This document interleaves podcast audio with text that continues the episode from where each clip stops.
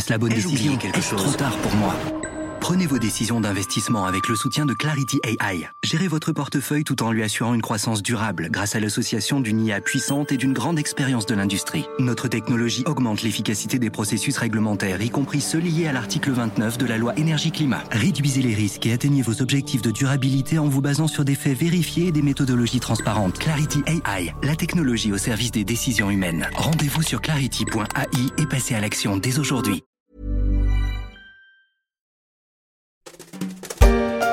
Milieu des journées internationales du tout et n'importe quoi, mention spéciale pour la journée du jardinage nu, il y en a une qui mérite plus d'attention que les autres, c'est le 22 avril, le jour de la Terre. Jour du recyclage des piles, jour de l'économie d'énergie, jour du zéro gaspillage, du zéro impression, du zéro déchet. Le 22 avril et tous les autres jours, changeons nos habitudes pour un avenir plus lumineux. Visitez jourdelaterre.org.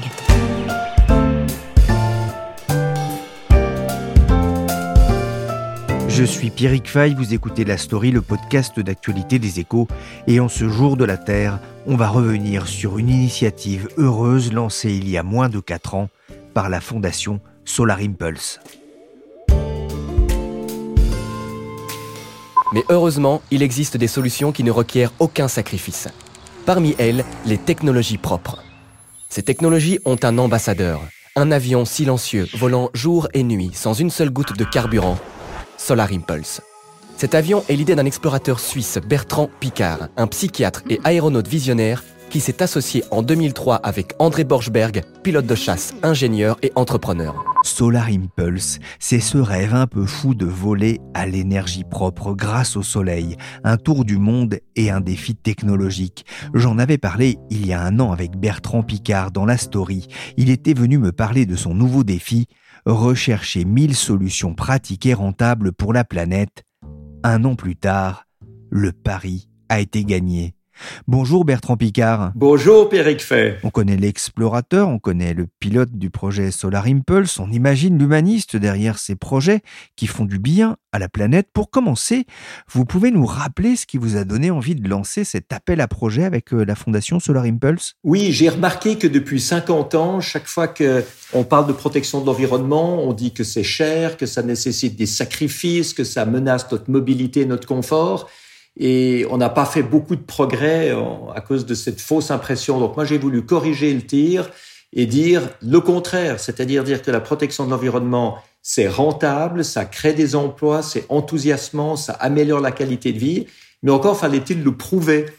Euh, on peut pas simplement le dire comme ça. Donc j'ai lancé la fondation Solar Impulse sur le but d'identifier partout dans le monde 1000 solutions qui seraient capables de protéger l'environnement de façon financièrement rentable. Et nous y arrivons maintenant. Oui, ça semblait fou au départ, hein, et pourtant c'est fait. Vous avez listé effectivement 1000 solutions qui ont reçu ce label Solar Impulse? Absolument. Et c'est des technologies, c'est des processus, c'est des systèmes, c'est des appareils, c'est des produits, c'est des matériaux, et ils permettent tous d'améliorer la situation environnementale dans les domaines de l'eau, de l'énergie, de la mobilité, de la construction, de l'agriculture, de l'industrie, et, tout ça en fait en augmentant l'efficience. Je pense que le dénominateur commun de toutes ces solutions, c'est qu'on est plus efficient. Quels étaient les critères pour obtenir ce label? Il faut que ce soit une solution technologique qui existe déjà aujourd'hui. Il ne faut pas une vague idée pour le futur. Il faut quelque chose qui soit commercialisé déjà maintenant ou commercialisable avec en tout cas un prototype à l'échelle 1.1. Et puis il faut que ça soit rentable pour la société qui le produit et pour le consommateur. Il faut que le consommateur en utilisant ce produit environnemental, puisse économiser de l'argent grâce à l'efficience. Et puis, il faut que ça protège l'environnement, c'est-à-dire que ce soit meilleur que tout le reste. Ça fait quand même pas mal de, de critères. Qu'est-ce qu'on vous a dit quand vous avez lancé ce projet? Alors, on m'a dit la même chose qu'à chacun de mes projets. Le Tour du Monde avec Breitling Orbiter 3 en ballon, euh, Solar Impulse en avion solaire. On me dit c'est impossible. Et puis, une fois que je m'y suis mis, puis qu'il y avait quand même des solutions qui arrivaient, il y a des euh, scientifiques qui m'ont dit, de toute façon, tu ne trouveras pas plus que 300 parce que c'est le nombre de niches euh, problématiques à gérer. Et puis moi, j'ai pas tenu compte de ça. Il faut jamais tenir compte de ça. Il faut bien se rendre compte que l'impossible n'existe pas dans la réalité. L'impossible, il existe dans la tête des gens. Qui projette le passé dans le futur. Or, le futur sera jamais comme le passé, il sera toujours disruptif. Donc, il faut être disruptif soi-même. Et euh, toute l'équipe de la Fondation Solar Impulse a été disruptive. On a trouvé des relais, des scientifiques, des innovateurs, on a des experts. Et, c'est grâce à ça qu'on est arrivé à, identifier et à labelliser maintenant ces 1000 solutions. parce que vous n'avez pas décidé seul. Hein. Vous avez mis en place un, comité d'experts. Qui le compose Alors, il y a entre 350 et 420 experts, euh, suivant euh, les, périodes de l'année, suivant le temps qu'ils ont à nous consacrer, parce que ce sont tous des bénévoles. Et euh, ce sont des experts professionnels, des experts qui travaillent pour l'industrie, pour l'économie, pour la finance, pour la technologie, pour des, universités, etc.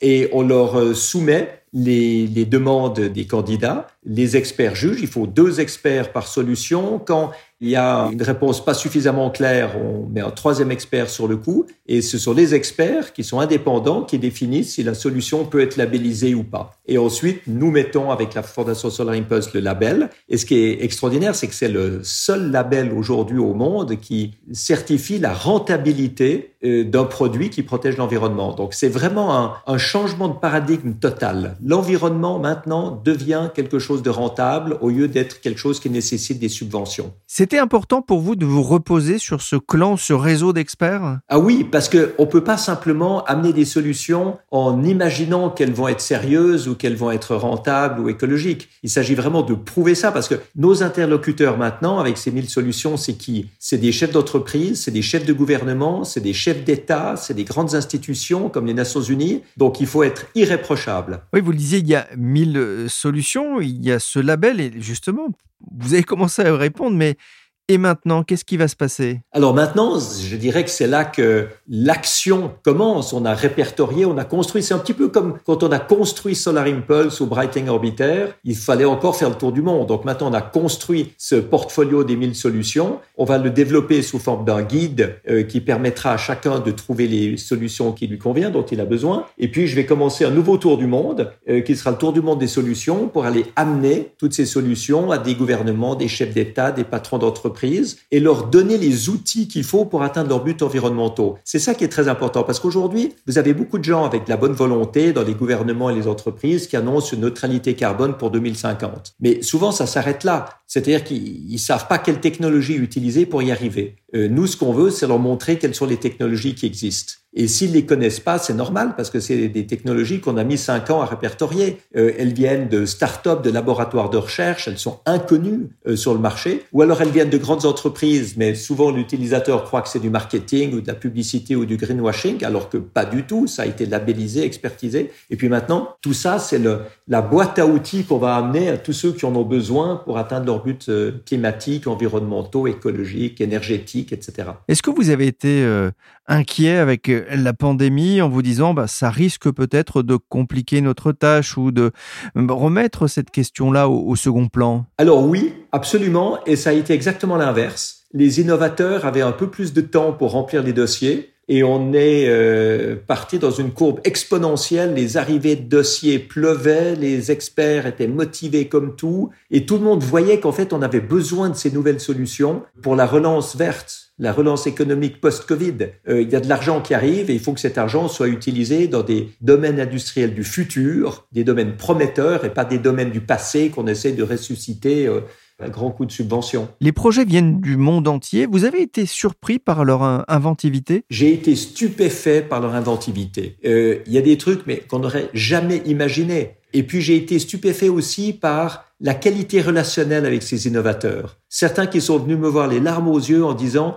grâce à la Fondation Solar Impulse et à votre travail, maintenant nous existons les gens savent qu'on a quelque chose à offrir. Et, ça, c'était très très touchant, parce que beaucoup de ces innovateurs sont des génies complètement méconnus. On va en interroger d'ailleurs quelques-uns hein, dans, la story, vous allez l'entendre euh, tout à l'heure. Vous avez bon espoir, vous, que euh, ces projets euh, arrivent à séduire des chefs d'entreprise, vous en parliez, des, chefs de gouvernement, là aussi pour apporter des solutions? Alors complètement. Complètement, parce que on peut parler le langage de ceux qu'on veut convaincre aujourd'hui. Grâce à ces mille solutions, on va parler profit et création d'emplois, qui est exactement ce dont les politiciens ont besoin pour être réélus et les euh, patrons d'entreprise pour rester en place. 1000 solutions, c'est parti. Vous avez déjà commencé, vous, à imaginer euh, un autre projet capable de vous faire vibrer? Alors, je, suis en plein dedans, hein, parce que maintenant, ces 1000 solutions, c'est le résultat d'un travail extraordinaire de, de, toute mon équipe, mais il faut les amener au gouvernement, les amener aux chefs d'entreprise, il faut les motiver, il faut les implémenter. Et ce qu'on voit, c'est que pour implémenter ces solutions, souvent, il faut changer le cadre légal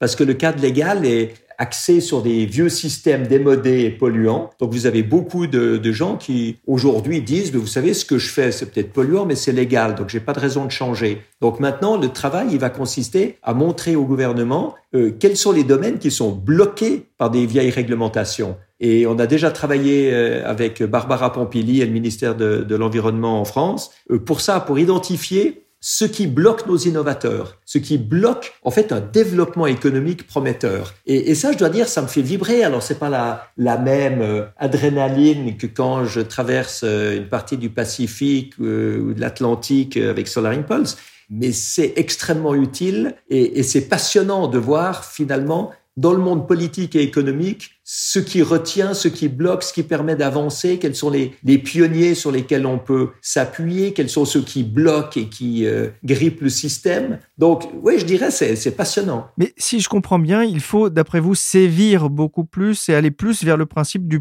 pollueur-payeur? Écoutez, c'est vrai que le principe du pollueur-payeur, il est indéniable. Quand vous faites euh, euh, plus de pollution que les autres, c'est à vous d'assumer ça. Euh, il faut intégrer toutes les externalités, donc le prix du carbone dans, dans ce qu'on fait, dans les émissions qu'on produit, etc.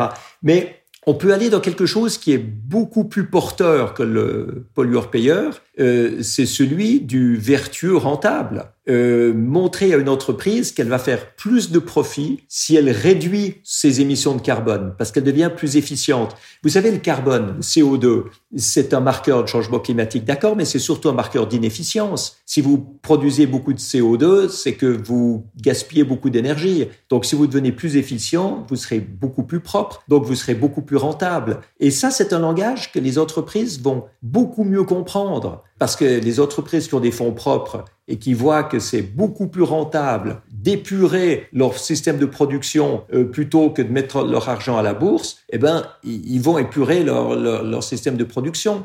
C'est énorme le bras de levier qu'on a dans, la rentabilité. Et puis toutes les nouvelles opportunités économiques. Euh, vous prenez une entreprise comme Ecotech Ceram. Moi, je les connais bien parce que c'est une des premières solutions qui a été labellisée par la Fondation Solar Impulse. Ecotech Ceram, c'était une petite start-up qui n'avait aucun débouché, aucun euh, client, et ils ont développé leurs produits pour récupérer la chaleur perdue dans les usines. Et on les a labellisés, et maintenant ils ont leur premier client, c'est une usine de céramique qui euh, utilise le produit d'Ecotech Ceram pour récupérer de la chaleur et la réinjecter dans le système. C'est rentabilisé très rapidement. Donc il n'y a aucune raison qu'il n'y ait pas toutes les autres entreprises de céramique ou toutes les autres entreprises qui produisent la chaleur qui utilisent ce module de récupération d'énergie et de chaleur, de température. Donc on voit, c'est des opportunités pour des entreprises de, de grandir, d'engager, de devenir beaucoup, beaucoup plus rentables et, et, ça, ça me réjouit parce que ça marche, mais il faut le développer à grande échelle, c'est sûr, et partout, pour les mille en question. En tout, la fondation Solar Impulse a donc référencé à ce jour 1008 solutions rentables pour la planète, pour protéger l'environnement. Impossible de toutes les passer en revue, pourtant, j'ai eu envie de donner la parole à ces innovateurs, à ceux qui, avec plus ou moins de moyens, ont développé ces dernières années des idées pour améliorer notre environnement. J'ai d'abord été séduit par le projet d'une start-up suisse qui veut limiter le gaspillage alimentaire dans les restaurants. L'idée a germé avant que le Covid ne vienne malmener ce secteur économique, mais la question du gaspillage alimentaire restera un enjeu important pour des restaurateurs qui viennent de connaître une année de vache maigre. Bonjour Nina Muller. Vous travaillez chez Kitro. Est-ce que vous pouvez d'abord nous présenter cette entreprise suisse? Donc Kitro a pour but d'aider les restaurateurs à réduire leur gaspillage alimentaire. Donc comment est-ce qu'on le fait? On a une balance euh, qui est équipée d'une caméra et qui, à chaque fois que quelque chose est jeté dans la poubelle qui est posée sur la balance, enclenche la caméra. Celle-ci prend une photo, elle va l'envoyer dans notre euh, serveur qui ensuite va être analysé. Donc on utilise aussi l'intelligence artificielle pour reconnaître exactement euh, le type de nourriture qui a été jetée. Donc est-ce que c'est des carottes, des pommes de terre, du pain, etc. Euh, on fait aussi la différence si c'est euh, consommable ou non consommable. Donc, on différencie aussi les os, euh, les épluchures, etc. Et puis, l'idée, c'est de vraiment comprendre d'où vient un gaspillage pour ensuite mettre en place des actions qui vont permettre de le réduire. On est là sur des, de la haute technologie, j'ai envie de dire, avec des capteurs. Et puis, une caméra, c'est quasiment une poubelle 3.0. Oui, voilà, exactement. L'idée, en fait, c'était de faciliter la vie aux restaurateurs parce qu'on peut se dire, oui, mais bon, on n'a qu'à regarder ce qui est dans la poubelle. Alors, oui, euh, les chefs le font, mais quand on a une énorme équipe à gérer, on a des centaines de repas qui sortent par jour, c'est pas forcément toujours évident de le faire, donc c'est un système qui est complètement automatisé et puis qui permet en fait de vraiment euh, traquer son gaspillage et puis aussi traquer ses progrès. Oui, et puis quand on a passé toute la journée dans une cuisine, on n'a pas envie de forcément de la finir en allant fouiller dans la poubelle. Euh, comment est née cette idée? Donc l'idée est née par deux anciennes de l'école hôtelière de Lausanne, Naomi Mackenzie et Anastasia Hoffman, qui pendant leurs études là-bas ont constaté la quantité euh, assez choquante de gaspillage qui se passe, que ce soit dans leur stage, euh, dans les différents événements qu'elles ont fait, et puis euh, qui ont compris qu'il y avait un vrai problème, mais il ne faut pas forcément de solution qui permettait aux restaurateurs de ne pas passer trop de temps dessus finalement. Donc elles ont développé le premier prototype, elles ont fondé l'entreprise en, 2017, et puis depuis elles ont grandi. C'est elles-mêmes qui ont développé le, le prototype? Oui, donc elles, elles sont parties avec l'idée du côté business, elles ont vendu l'idée à, un premier restaurant, disons comme un, test pilote. Et puis le restaurant a dit oui, et là elles se sont rendu compte qu'il fallait qu'elles construisent euh, la balance connectée, la technologie. Et donc elles se sont associées avec euh, différentes personnes, euh, des étudiants qui avaient justement les connaissances, le savoir pour créer la technologie qu'il fallait. On va, on va citer leurs noms, hein. Anastasia Hoffman et Naomi Mackenzie. Alors, elles ne sont pas forcément très à l'aise en, français, hein. c'est pour ça qu'on fait l'interview aussi avec vous, mais vous connaissez bien parce que vous avez fait également cette école hôtelière. Hein, vous êtes passé par là. Vous aussi, vous aviez euh, constaté euh, euh, ce gaspillage de, nourriture? Oui, absolument. c'est vrai que c'était quelque chose qui est presque considéré comme normal dans certains établissements, notamment les établissements de luxe. C'est pour différentes raisons. ça peut être pour des raisons sanitaires. Donc, typiquement, s'il y a des buffets, quand vous allez manger dans un hôtel, par exemple, buffet de petit déjeuner, la plupart des choses qui sont servies, dépendamment de comment est-ce qu'elles sont présentées, vont devoir être jetées à la fin du service parce qu'elles sont considérées comme étant plus euh, consommables. Donc il y a des règles d'hygiène très strictes qui font ça. Et puis a aussi toujours cette question d'abondance, d'avoir des buffets qui sont bien garnis, etc.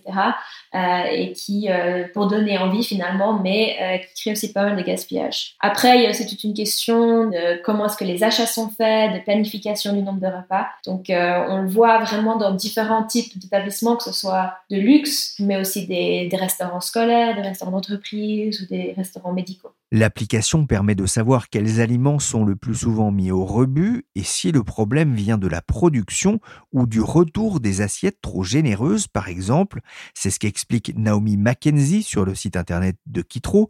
Alors justement, comment l'application est-elle perçue par euh, vos clients, par les restaurateurs? En général, la première réaction, c'est Ah, mais chez moi, il n'y a pas de gaspillage. Donc souvent, euh, les restaurateurs ont de la peine à, s'imaginer qu'il y a vraiment un retour euh, financier sur la réduction de son gaspillage, puisqu'évidemment, eux ont été entraînés, euh, ont appris à ne pas faire du gaspillage. Et puis, c'est une fois qu'on a fait les premières mesures, qu'on leur offre, euh, on leur montre les, les, deux premières semaines de mesures sur la plateforme, et puis qu'ils ont aussi accès aux photos qui ont été prises, que là, il y a euh, une prise de conscience et, et, que le produit a été accepté un peu plus loin. C'est vraiment source d'économie? Oui.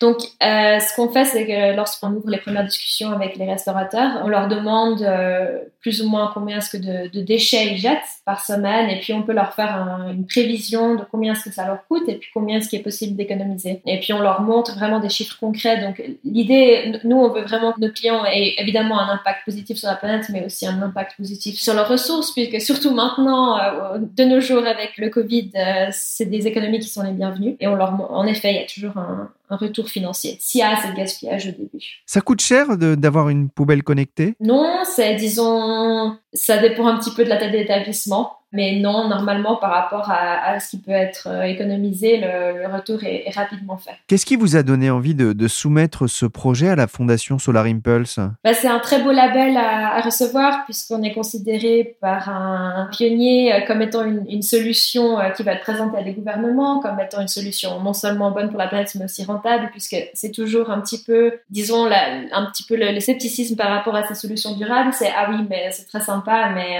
financièrement, ça coûte trop cher, etc.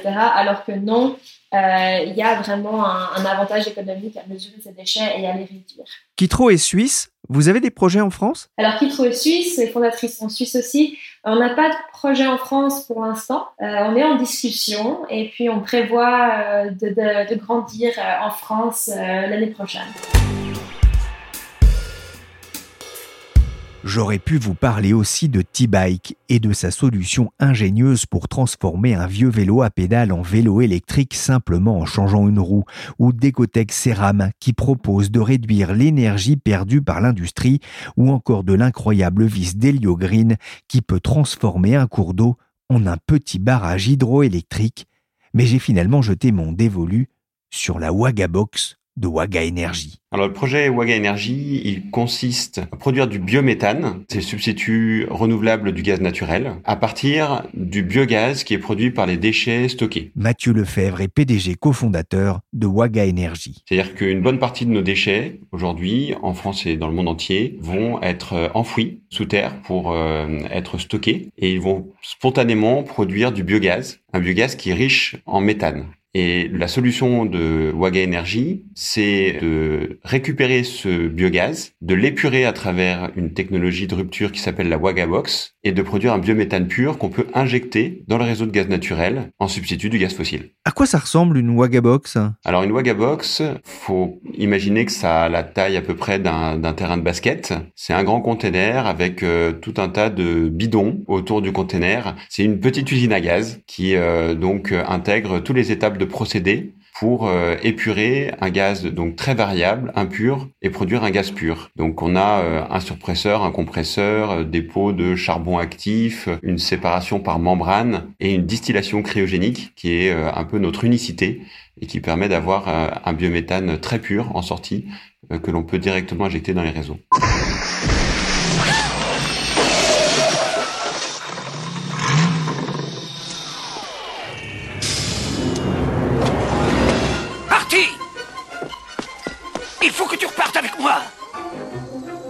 Où ça Mais vers le futur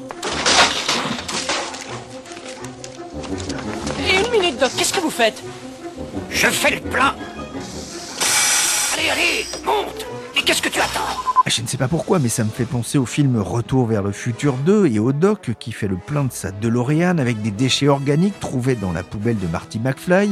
Comment vous est venue cette idée de, faire de l'énergie, de l'électricité avec les déchets pour alimenter les chaudières ou les gazinières? Justement, vous avez dit un peu un gros mot pour nous, l'électricité. Euh, on ne fait pas euh, justement d'électricité, mais du gaz. C'est pas venu en un claquement de doigts. C'est un combat euh, ou un engagement plutôt de, très long terme. Ça fait plus de 20 ans qu'on est sur le sujet. De notre point de vue, le biométhane est un pilier de la transition énergétique. C'est un point de vue partagé par euh, beaucoup d'autres acteurs. C'est le meilleur substitut aux énergies fossiles aujourd'hui qui représente 85% de l'énergie que, que nous consommons sur la planète. Euh, ce biométhane, euh, nous avons voulu le rendre économiquement viable, et ce, en France comme dans le reste du monde. Et donc, pour euh, produire du biométhane bon marché, un des gisements qui nous a semblé être le, plus pertinent est le, biométhane produit spontanément par le stockage de nos déchets. C'est largement répandu dans le monde, plus de 80% des déchets sont stockés, et donc on a une production substantielle de gaz qui est aujourd'hui